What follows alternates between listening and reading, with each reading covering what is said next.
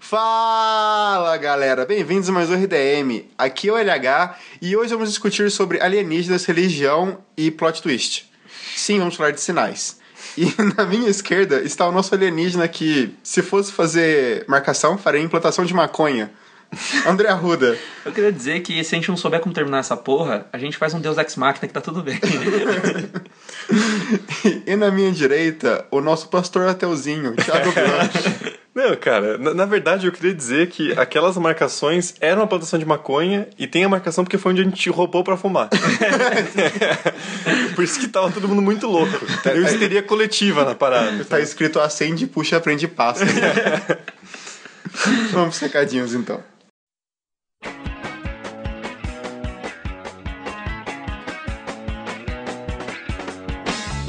Recadinhos, e eu quero lembrar todo mundo do nosso canal no Apoia-se.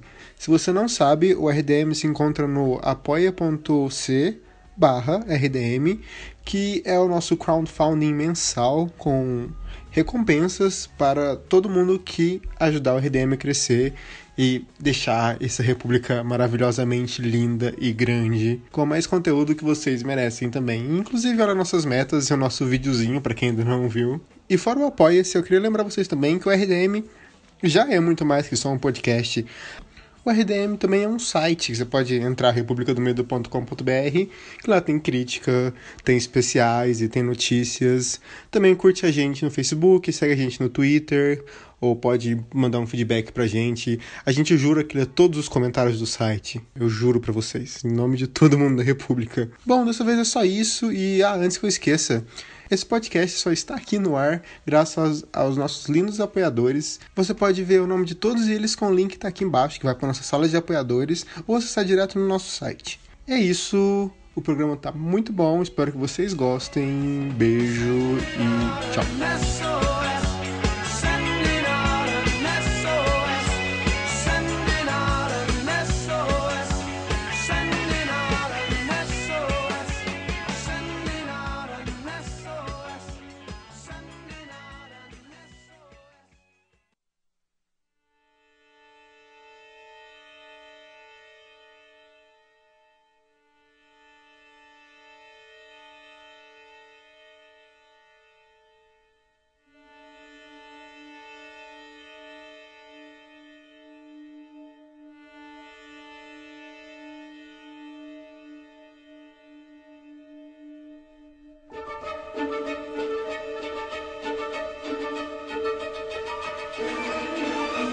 Sinais, um filme do Shyamalan de 2002 com o Mel Gibson. Vamos ter que comentar do momento do Shyamalan, né, Não, cara? Eu acho que é a primeira coisa a se esse dizer, era né? o momento do homem, cara ele tinha estreado muito bem nos Estados Unidos, porque ele teve outros filmes menores, independentes, de verdade, aqui, cinema independente de verdade. Raiz. É, e ele foi lançar nos Estados Unidos o seu sentido, foi aquele sucesso da porra, inclusive tem RDM Cash. Inclusive com indicações ao Oscar, né, cara? Sim, pra um garotinho, pro roteiro do, do Shyamalan, pra direção do Shyamalan, pro melhor filme, melhor trilha sonora, que também era sensacional. Uhum. Aí depois ele vem com um filmaço, que é o Corpo Fechado. Que é o melhor filme dele. Não é, não é. Não, não, Talvez melhor trilogia. É. Não, não, tem terceiro filme. Ainda não, ele tá prevendo. Cara, Ou previ. Cara, e se a pessoa estiver ouvindo nesse podcast dos 25, ela fala que tô certo. Vai continuar sendo a única trilogia dele, não faz então, sentido também. seu comentário. Então, por isso que eu dou certo duas vezes. Aguarde The Happening 2 vai, vai, enfim. Aí ele vem com Sinais, que é o momento em que, bom, ele tinha feito sucesso de crítica com dois filmes. O Corpo Fechado, nem tanto, até hum. porque ele é um filme que dá pra gente falar que ele é meio vanguarda. Porque ele tá falando num tempo em que não tinha saturado o cinema de herói ainda, tava começando, é, na verdade. Mas nem é tão herói assim. Se você pegar colocar uma criança pra assistir, tipo assim, meu Deus, que filme... Mas então, mas a graça dele é quebrar com o arquétipo de filme super-herói. Só que filme de 2000, cara, a galera não tinha visto filme super-herói suficiente para ter esse arquétipo para quebrar, entendeu? Não, não, tinha, tanto é que é o filme que... de super-herói veio com o Sam Raimi, o grande então, Sam Raimi. Que, pô, o Homem-Aranha de, de 2002, 2, aí depois o X-Men também em 2000. Então, tipo, é meio que um filme à frente do seu tempo, assim. Ele tá tirando sarro de alguma coisa que vem dos quadrinhos que nem todo mundo conhecia, entendeu? E com um domínio de linguagem de quadrinhos transposto pro cinema que o Zack Snyder falhou miseravelmente muitas vezes na vida Que a dele. gente só viu de novo em Scott Pilgrim, que tem uma linguagem de quadrinhos sensacional também, que a gente não consegue ver mais. Mas ele vem com sinais e é o momento em que todo mundo tá esperando mais um filmaço foda do Shyamalan. Isso é um problema e uma dádiva pro Shyamalan, porque a partir daí a galera começou a ficar cada vez mais exigente do que queria do filme dele, sem conseguir levar em consideração só um entretenimento básico de personagens bem construídos, que é os sinais. Sinais foi meio que ele caiu do cavalo, né, cara? Porque a galera falou, nossa, novo Spielberg, caralho. E daí, ah, não sei, não foi tão bom assim. E Porque o pessoal já tinha visto dois twists Uhum. interessantes dele. E aí vem sinais que não é bem um twist, é Não, mais ou não é menos um twist. é indo numa direção diferente do que estava imaginando até então, pra amarrar algumas pontas que você achou que ia ser bem mais cínicas assim. Se não fosse um filme do Shyamalan, a gente nem estaria falando em twist. É porque é, tipo, a marca registrada dele, né? Acho que a expectativa danificou um pouco o filme também. Porque não é um filme... É um filme bom, cara. Só que a galera tava esperando, tipo, nossa, o novo filme de Shyamalan. Todo filme dele, a expectativa é alta e a galera fica tipo, é. Tipo, a gente pode pegar o Demônio. Ele só escreveu o roteiro e é muito mais famoso que o diretor do filme.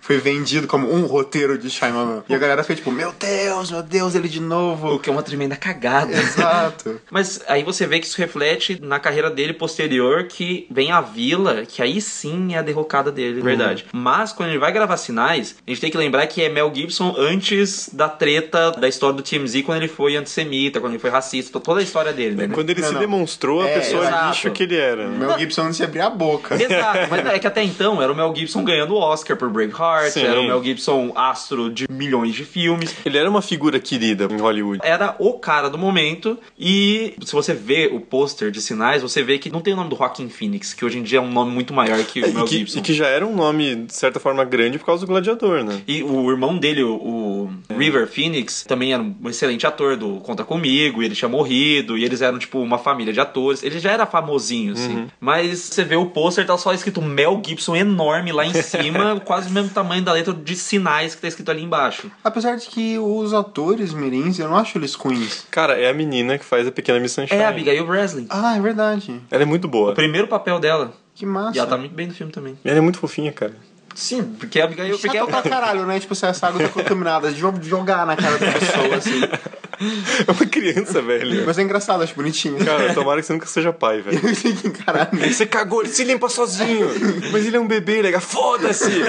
Tem que ensinar a pescar, né?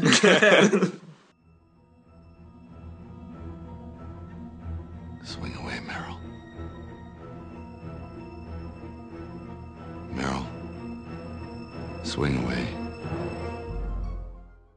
O filme começa com o Mel Gibson tendo uma atenção chamada pelos filhos lá na plantação. Ele acorda com eles gritando. Sim. O nome dele é Graham. Graham. É. Eu gosto do nome do irmão dele. Mer é, como é que é? Meryl. Meryl. É, tipo Meryl. Eu fico, mano, isso é muito caipira Cara, é, dos Estados Unidos. cara, é muito obviamente alguém de fora dos Estados Unidos pensando assim, deixa eu ver qual que é o nome mais clichê que eu posso usar pra um caipira. Meryl. É, hoje em dia a gente tem o Google que a gente pode pesquisar nomes. Enfim, ele encontra os filhos dele lá no- na plantação de. uma plantação de milho, milharal. Os Estados Unidos é um país coberto por milho. Só milho. Os caras fazem até álcool com milho. Os caras fazem até uísque com milho. e é bom.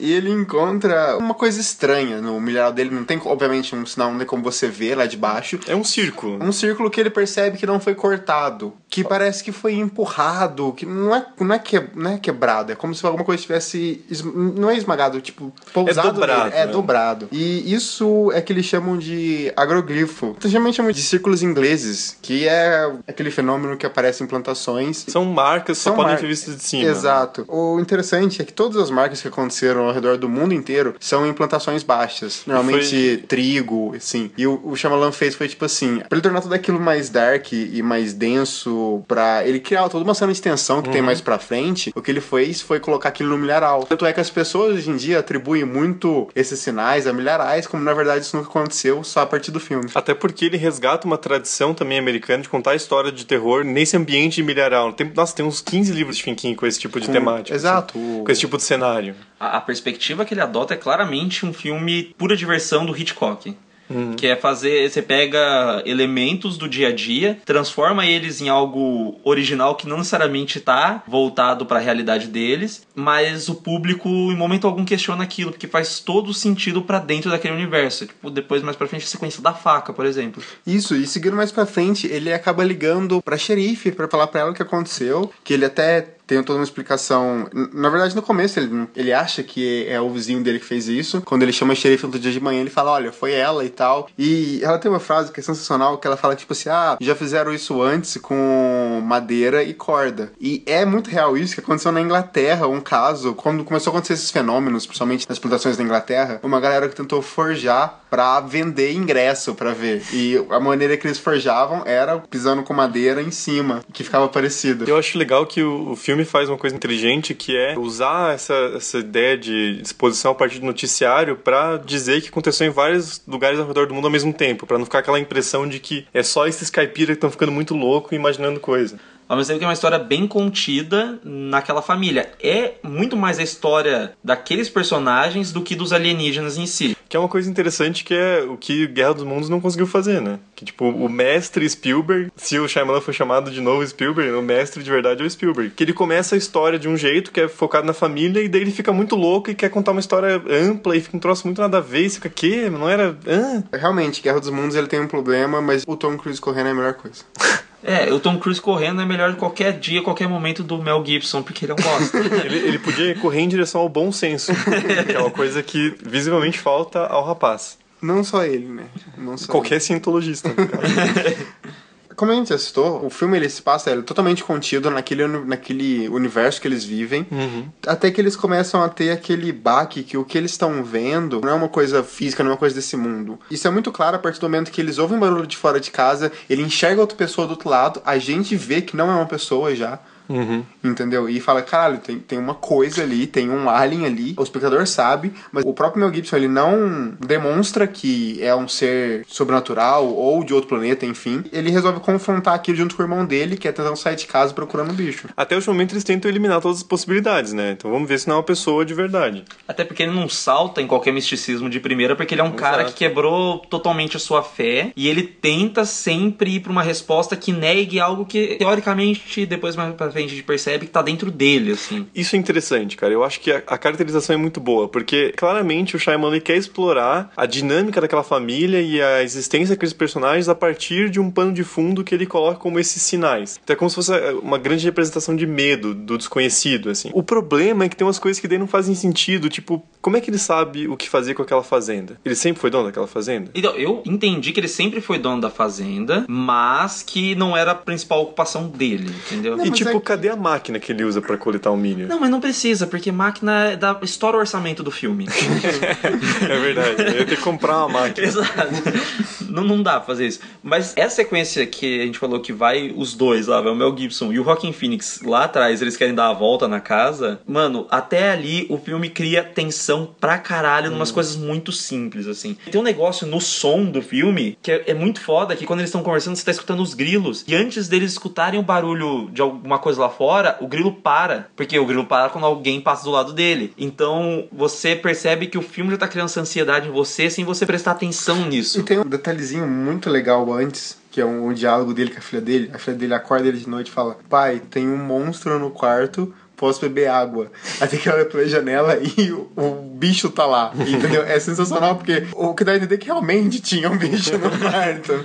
Esse filme é muito bem conduzido pelo Shyamalan, cara. Desde os enquadramentos de câmera até tem umas coisas muito criativas, assim, tipo, aquela cena que ele coloca a faca embaixo da porta, eu acho muito foda, é uma cena muito tensa. E também eu acho interessante a iluminação do filme, cara. É muito bem feita, assim, de mostrar exatamente o, o que precisa pra você ficar com medo, mas também não mostrar de menos, assim. Queira ou não, isso é a vantagem de uma pessoa roteirizar e dirigir o filme, entendeu? Porque quando ele tá escrevendo o roteiro, ele sabe que ele vai fazer aquilo, ele tem toda a liberdade artística de conseguir fazer do jeito que ele quer. Então por isso que, independente do resultado final do plot twist, assim, que é uma marca dele, o filme é totalmente bem conduzido nas cenas de tensão. Como o Obi-Wan já falou da cena da cozinha, que vem mais pra frente, que é uma, é uma cena clássica. Nossa, ficou icônico esse negócio. O né, milharal totalmente sutil, com a perna do alien entrando no meio do milharal, é sensacional. E isso daí do, do Alien, tipo, aparece só a perninha dele, e o negócio falou do roteiro, que ele vai conduzir com a maneira de ele criar tensão, que o Bel falou, é interessante porque no roteiro original tem algumas passagens que era pra gente ver um pouco mais do Alien antes. Ou até sombras quando os, os aliens estão passando perto da casa, alguma coisa assim. Só que ele foi cortando e conversando com o diretor de fotografia dele para deixar mais escura a cena, porque eles perceberam que uma pessoa trancada num, no lugar ou ela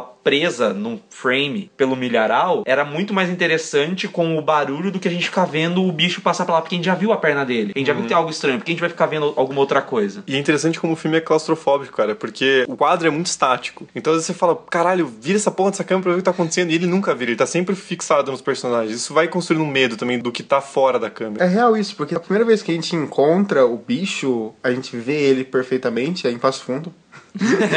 pela televisão. Antes disso, a gente nunca viu ele mais de perto. A gente vê ele naquela cena no começo, lá longe, no outro telhado, como um ninja muito louco. E depois a gente vê só a perna dele no mineral. Não, também a gente vê tem a cena da cozinha. E a cena da cozinha que a gente vê, então a gente vai vendo partes dele. A gente vê primeiro a silhueta, depois a perna, depois a, a mão sendo cortada. Essa cena do, do vídeo do Brasil, cara, é, pra mim é onde o filme começa a ficar meio tosco. Porque é engraçado, é um filme que ele traz emoções muito conflituosas. Porque tem umas cenas muito tensas e tem umas cenas que eu acho que não era pra ser engraçado e fica só meio idiota, assim, sabe? Tipo, diz Passo Fundo Brasil, certo? Aí claramente você vê que ele mandou as criancinhas gritar qualquer merda só pra não ver que não tava em português. Aí no final o molequinho fala, tá atrás, com um sotaque super americanizado, assim. Aí por algum motivo um moleque de 5 anos em Passo Fundo fala, it's behind. você fala, tipo, mano, para com essa porra, velho. Aí o personagem do Joaquim Fins ainda grita, vamos tipo, mano, isso não é português, caralho. Mas é, eu acho que, de qualquer jeito, eu rio porque eu acho que qualquer norte-americano, na porra de um negócio de milho, vendo lá Passo Fundo, Brasil, vai falar, vamos! Sim, mas a criancinha gritando it's behind é muito imperdoável, velho. Eu acho que o que estragou muito aquilo foi talvez o Todo Mundo em Pânico 3, que. Cara, aquela cena nunca mais foi a mesma na minha cabeça. Cara, nunca vi. Nossa, mano, é o melhor todo mundo em pânico. Ah, não, acho que eu vi sim, mas foi muito tempo, nem lembro. Ah, então, é, quando aparece as cenas da televisão, no, no Brasil tem a festa de aniversário Uhum. e ele tá no meio, e tá, a galera tá curtindo a festa, você na câmera, e ele tá enturmado com, com, um chapeuzinho de festa, sabe? Mas eu acho que o filme tem momentos que são involuntariamente cômicos, que tira muito do filme. Mas tem momentos que são voluntariamente cômicos que eu acho muito bom de alívio Tem, cômico. tem. Que o Joaquim Phoenix, ele é bom de comédia, eu não sabia, mano. eu já vi ele fazendo altos dramas bons, ele sendo engraçado em uma coisa ou outra, mas tem vários momentos que ele faz muito, mas muito o caipira idiota, que eles adoram fazer nos Estados Unidos. Ele é o sabe? Meryl. É, entendeu? Ele faz muito. O cara que ah, tinha uma chance de ser universitário porque ia jogar beisebol, mas ele teve problemas de jogar profissionalmente. E parece meio esse cara que tá condicionado àquela região, sei lá, ele parece desligado do resto do mundo. Ele só pensa em uma coisa. E eu acho bizarro porque eles conseguem construir um cara que nas novelas brasileiras também fazem, que é o caipira de bom coração, entendeu? É o cara que ele é meio simprão, mas ele, tipo, é muito bizarro porque ele fala umas merda muito estranhas, É basicamente a retórica do bom selvagem. É. Mas acho que a cena em específica que caracteriza isso muito bem é a do chapéu. O chapéu? Do, do, capa, do helmet de alumínio. Tinfoil hat. Verdade. É muito boa aquela cena, cara. É muito engraçado, velho. Ai, cara, a dinâmica dele com as crianças é excelente porque ele é outra criança. ele é só mais um ali no meio. Por isso que o menino uma hora vira vira pra ele e fala: Eu queria que você fosse meu pai. Claro, ele deixa fazer tudo merda que você quiser. O cara fala assim: hoje na janta, sorvete. Apesar do filme fazer bastante referência a outros clássicos até, do jeito que ele vai construindo, quando o filme vai se fechando, que os aliens vão meio que invadindo a casa, é uma coisa muito a noite dos mortos-vivos. e é muito bom, até o final. No finalzinho eu acho idiota. O alien está com o menino no braço. O menino teve o surto de asma porque ele foi abraçado no fogão pelo alien. E é muito legal porque ele mostra só a partir da TV no primeiro momento e o filho da puta não vira a câmera, cara. Tipo, ele tá mostrando o Mel Gibson, o Mel Gibson vira, aí ele passa a mostrar o Joaquim Phoenix e continua mostrando no quadro ali na TV. Quando vira, fica uma bosta. Então, É, esse então, mas aí que tá, porque o filme, ele sabia que ele não tinha dinheiro pra fazer um CGI Então bom, não me entendeu? mostra. Exato, quando tava no escuro, no primeiro momento tá to- totalmente escura a cena, você vê só o contorno, aí ele consegue te enganar que o CGI não é tão ruim assim.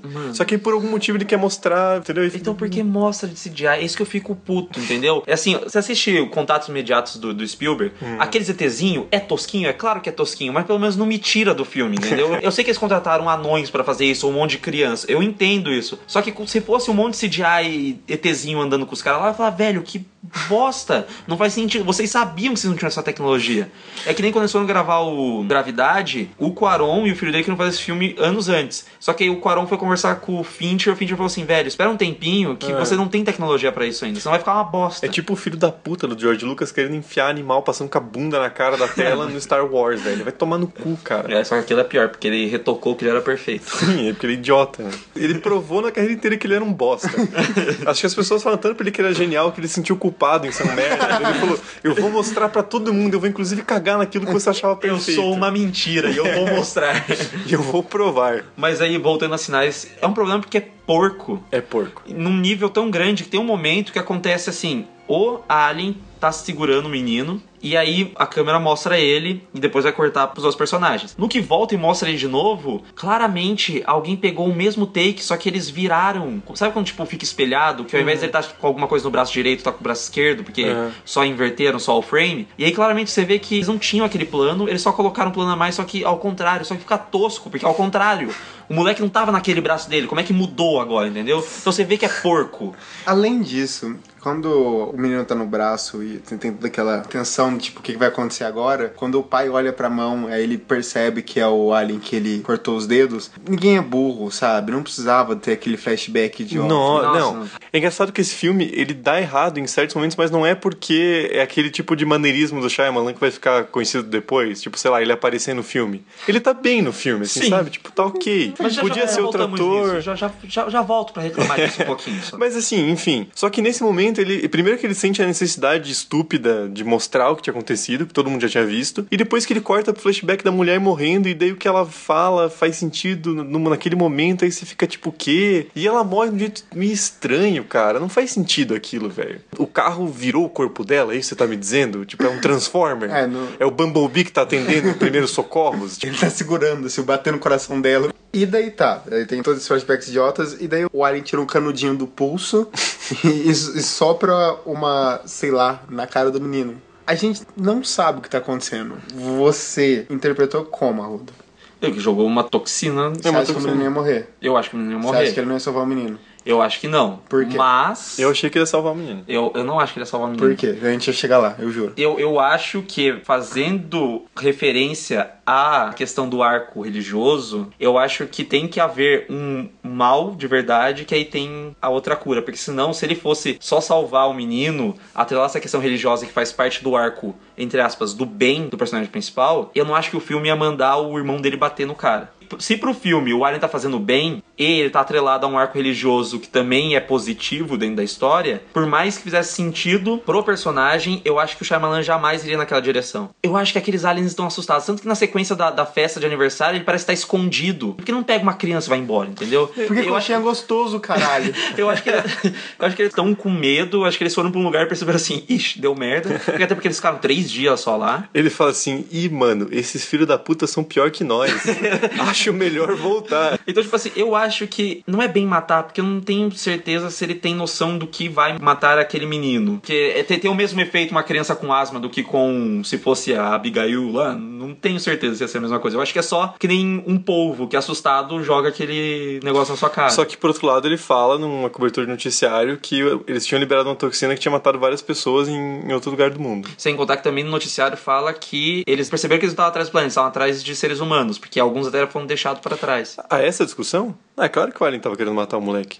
que discussão que você pensou que fosse? Não, eu achei que, eu achei que a Não, não. questão era se o Shyamalan, como roteirista, ia matar o moleque ou não. Não, não, calma, já chegamos lá. já- Porque isso é Ah, outra não. coisa muito interessante. Ah, sim, não, mas pra mim o Alien tava com certeza querendo matar o Então, moleque. você só admitir que você mudou de lado? Não, não mudei de lado, tava... Você só não entendeu certo. Eu só não entendi a pergunta. Então. Mas fa- faça seu caso, eu quero, eu quero ir. Não, não, pensei a mesma coisa, mas é que, tipo, a discussão que, eu, que, eu que tinha na época era realmente isso, sobre, tipo, ah, será que ele matou ou não o menino? Só que pro, pro arco do, do Mel Gibson faz todo sentido o pulmão dele estar fechado, como ele mesmo diz no, no filme, ele fala como se fosse um milagre. E é um jeito até que interessante de fazer funcionar. Depois do assim. carro, meu amigo, qualquer coisa. Era melhor do que ele ter, tipo, um, um antídoto em mãos, assim, sabe? Mas eu achei muito bom isso, realmente. Eu acho muito legal eles colocarem esse reencontro da fé dele, porque tem um diálogo que é excelente, que ele vai falar sobre coisas que mudam a pessoa. Ou ela começa a perceber que o universo é só uma coincidência fodida, ou ele começa a ver uma ordem específica na- nas coisas. Então eu acho que assim, isso é muito foda porque vai ser interpretativo. Ele olhou pra aquilo e falou assim: Ah, é por isso que você tem asma. É por isso que ele tinha asma. É como se toda a história tivesse sido levada pra aquela situação.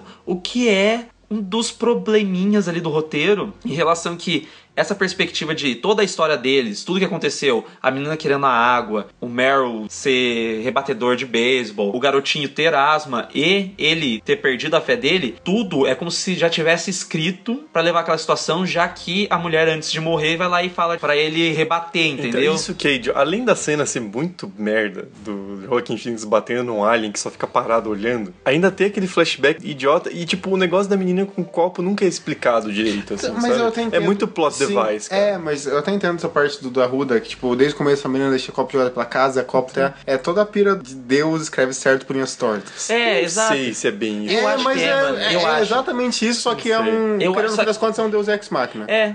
Eu, só eu, que eu ele é bem que mais isso. bonitinho. Eu acho que é isso porque, no fim das contas, pra fazer sentido tudo que ela falou funcionar pra aquela situação, o arco dele, dele voltar a acreditar em Deus, não é nem voltar a acreditar em Deus, é fazer as pazes com Deus, porque em determinado ponto percebe que não é tipo, eu não acredito mais em Deus. O que pra mim foi uma revelação da hora. Porque não é tipo assim, eu não acredito mais nele porque ele deixou isso acontecer com a minha esposa. É tipo, ele existe e ele permitiu que esse tipo de coisa eu tenho acontecesse. raiva dele. Eu tenho ódio dele. Nunca mais vou desperdiçar nenhum minuto da minha vida. Não, não, nenhum minuto da minha vida rezando. Eu acho isso muito foda, o que leva pra aquela cena que eu acho do caralho no jantar, que é quando o menino pede pra ele fazer uma oração antes deles comerem. Sim. Porque o menino teve uma formação religiosa e é muito difícil se apagar isso exato. dele. Ele é uma criança, né? Sim. Mas assim, se é isso que ele tava querendo dizer, eu acho que ficou mal feito, então, cara. Não pra mim, eu, eu achei mal feito, velho. Não. Tinha que ter feito um milagre, então. Mas foi um milagre. Mas mais, Mas quero você- mais, me deixa, me deixa mais você, você explícito. queria que entendeu? Jesus descesse de metralhadora batendo no. Isso, no, no isso. bebê? que eu queria. Isso é o mínimo que eu aceitava. Jesus, seu cabelo esvoaçante,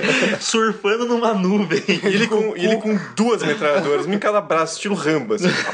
É uma coisa meio Aquaman batendo no- nos monstros, sabe? Ele, ele entra assim pelo mineral, precisando em um, surfando em um, entra dentro da casa, metralhando. Não, não, Bless não, you, bitches. não vamos falar desse filme.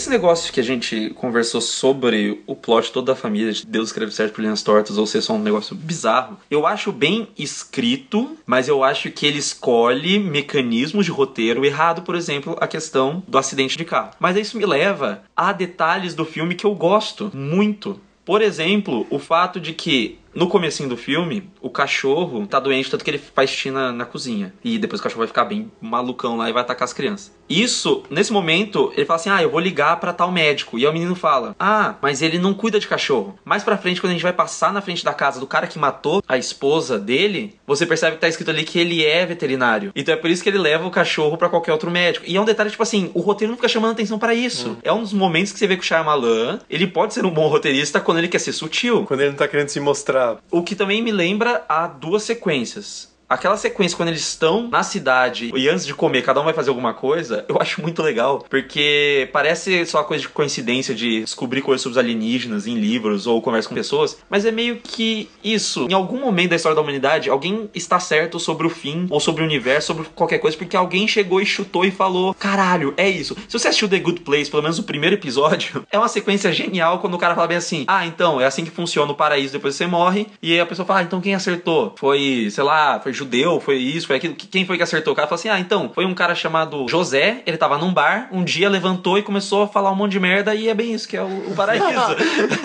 e ele acertou 99,9%. Inclusive, aqui está a foto dele, do lado da minha escrivaninha. Eu tenho muito orgulho de ter isso aqui.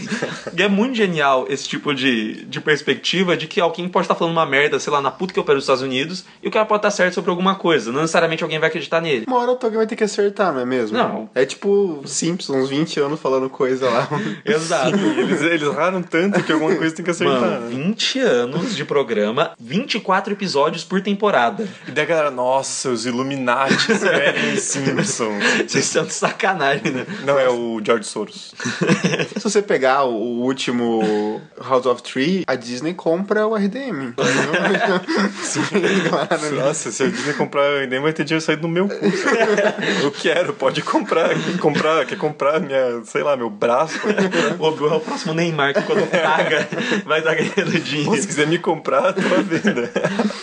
Mas isso remete pra mim que o arco mais importante ali é o da família unida. Tanto que é a questão, o que une eles ali, inclusive é a religião depois. Sim, mas é o único arco que a gente tem, que a gente segue. Não, mas é que eu acho que assim, tem o arco principal, que é o dele, que não é nenhuma conexão com a família, mas é uma conexão com a religiosidade dele. Talvez eu, eu acho que o problema ali não é nem o roteiro do arco dele, é uma montagem. Pode ser, eu não sei, porque o, o Shyamalan, ele, que deu- o Obi falou, tem planos bem específicos, eu não vejo ele fazendo alguns planos diferentes ali no meio pra tentar preencher algumas ideias, então talvez pode ser que alguém olhou e falou assim, ixi, não temos uma coisa que faltava aqui no meio por causa que seu roteiro não estava escrito, como vamos fazer? Eles cortam umas coisinhas e acaba deixando um pouco mal explicado algumas coisas, mas mesmo assim eu não acho ruim o arco dele, eu acho ruim esse negócio de tava tudo escrito porque a mina, na hora de morrer lá antes do farol do carro apagar, ela... É muito idiota. Não, aquilo é Isso que eu falo, esse filme tem umas coisas tão boas, tem umas coisas tão merda, que você fica, eu não sei o que achar. Mas eu acho que a maioria dos filmes dele tem uma coisa tão boa, uma coisa tão merda. Menos a Dama na Água, que é perfeito. Nossa, mas você você tá de é um sacanagem. bosta, né? Não, não,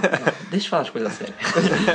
Viu? Vai sentar no cantinho, deixa, deixa os adultos conversarem um pouco. A, a sequência, depois que eles estão na, na cidade, que eles estão no carro e começam a pegar a frequência de alguma coisa na babada eletrônica, eu acho foda porque só funciona, muito bizarro isso, mas só funciona, eles só conseguem ter uma noção do que tá acontecendo quando tá todo mundo um encostando no outro, como se estivesse tipo unidos assim. Eu acho bonitinho porque é tipo o começo do arco que depois vai começar a se fechar na hora do jantar. E esse tipo de coisa faz com que o Shyamalan consiga trabalhar assim com mais cautela na direção dele, que é ele escreveu momentos genuínos que o roteiro pode funcionar. E ele tem personagens interessantes, né? Ele desenvolve os personagens dentro daquele, daquela situação que ele cria. Não é tipo só o panorama geral. Então, todo mundo precisa ser desenvolvido, tem toda uma profundidade necessária pra você ter uma, empatia, uma certa empatia.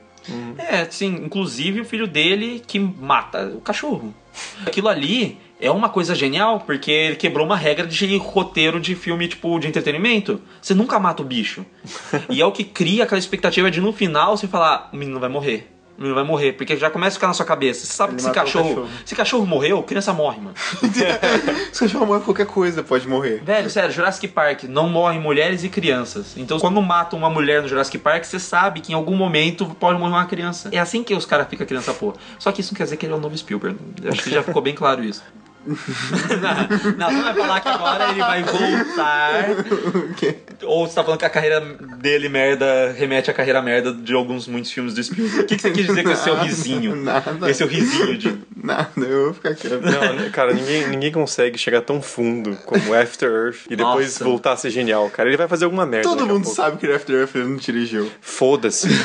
Ele, assinou. colocou o nome dele. É tipo o. Spielberg dirigindo a porra do Poltergeist lá. Ou os Wachowski dirigindo V de Vingança. Mas não vale a pena, cara. Não vale, não vale a folha dupla você colocar teu nome num filme merda, velho. Ah, cara, vale. O Smith chegou pra quando ele e falou, você tá deitado, quando você tá no vaso, foda-se É. o filme que você fez. Ele tava bem na merda depois, né, nessa época mesmo, cara. O, o Smith chegou pra ele, viu?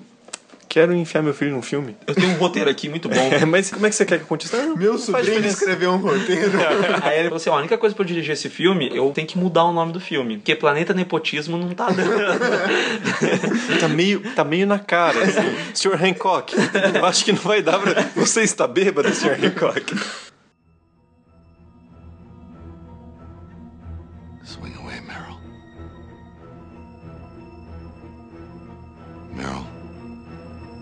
Swing away.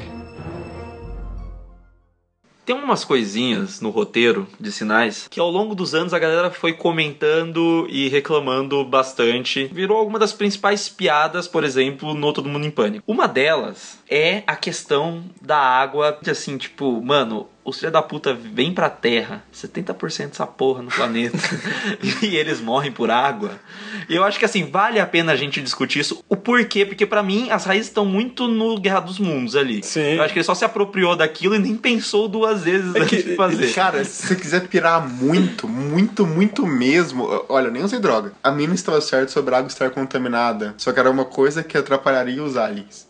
Porra, mas aí você tá vendo mais do que o Shyamalan viu. Cara, eu falei, eu falei. Não, porque ele se apropria de uma tradição que vem do Guerra dos Mundos, mas é como se a natureza se encarregasse de matar os aliens e dissesse, ó, humanos, vai me tratar melhor agora, entendeu? É meio que essa mensagem do Guerra dos Mundos. Só que nesse caso fica muito idiota, velho. Porque tipo, eles barram exatamente no copo que tá Não, ali não, mas só é- pra cair água nele. Mas a questão ali do copo é meio que foda-se, porque tinha copo na casa inteira. Ele ia em uma O que é coisa. idiota, né? Isso que eu tô dizendo. Não, não, porque não é Deus idiota. mandou. Ah, Deus do caralho. Deus toca mas, cara, no coração das crianças. Mas questão é, é idiota, é idiota. É idiota, totalmente idiota. Só que a questão é que tá acontecendo desde o começo do filme, então não é uma coisa tipo assim, ah, do nada a casa cheia de copo. Sim, sim. Mas continua sendo idiota. Mas mesmo assim, tem uma teoria, pelo menos, pra mim faz Melhor sentido. caminho? Não é melhor não, não, caminho. não, é, é mais simples. Desculpa. É que a questão é assim, como o Shyamalan durante todo o momento tratou como se eles estivessem com medo ali, as pessoas falam meio assim, cara, não parece ter sido uma invasão planejada durante anos, tipo contato, que os caras há não sei quantos anos atrás Guerra dos Mundos, né? É, é, o, o cara ele simplesmente fala assim, mano, tem uns humanos aqui, vamos ver o que que dá. Porque, teoricamente, se aquilo mata ele, ele fica assustado daquele jeito, porque se ele soubesse que a água mata ele, não teria chego perto daquele copo. Então acho que ele, o Alien nem sabia que existia água. A teoria que as pessoas falam é que, tipo assim, se ele não conhece a como é que ele sabe que a água vai matar ele? É tipo a gente em algum planeta que tem uma bagaça que a gente não sabe que mata a gente, a gente tá três dias lá, a gente não teve contato com essa porra. Tipo a Austrália, você tá falando assim. É. tá. Você Uma, tá- uma coisa mais mundana. e aí, como eles não conhecem, é por isso que eles morrem por causa da água. Pra mim, é uma desculpa que eu, eu, eu aceito, assim. Eu não acho que é tão esfarrapada. Mas também tem algumas outras coisas que as pessoas falam. E duas delas, na verdade, se conectam em uma só. O Alien preso no porão. Que inclusive virou piada em Todo Mundo Pânico 3, que é tipo, os caras vêm lá do espaço e não sabem abrir uma porta.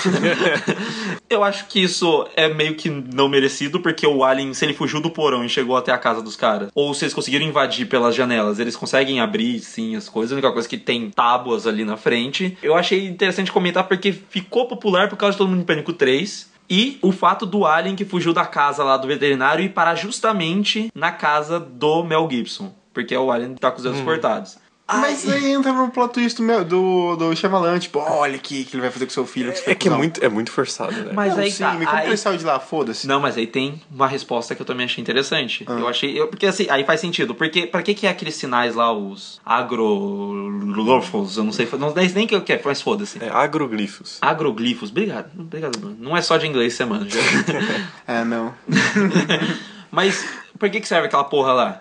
É como se fosse, tipo, um negócio de navegação, é por isso que eles estão olhando lá. É como se fosse, tipo, direcionamento, é por isso Cara, que as pessoas falam. É né, tipo troço. aquele maluquinho com colete laranja sinalizando, né? Exato. Tipo, Cara, podia ser escrever e sair correndo para o curso quem tá lendo. Ninguém sabe. Ninguém- Mas então, se é um negócio de navegação que nem o filme parte desse pressuposto, faria sentido porque ele tá indo pra região onde os aliens deixaram sua última marca de navegação. Por isso que faria sentido, porque é justamente a fazenda do cara. Eu achei interessante trazer essas reclamações das pessoas e também trazer as teorias que as pessoas têm, porque eu acho meio sacanagem ficar destruindo o filme Shyamalan, porque hoje em dia a galera gosta de ficar achando merda no filme dele, porque teve muita merda pra falar. Inclusive, a minha única reclamação gigantesca mesmo em relação ao Shyamalan nesse filme é a participação dele, não porque eu acho que ele tá mal no filme, eu acho que ele tá bem, mas porque a partir daí ele achou que ele tinha o direito, a pachorra, de se colocar como escritor que ia salvar o mundo na Dama da Água.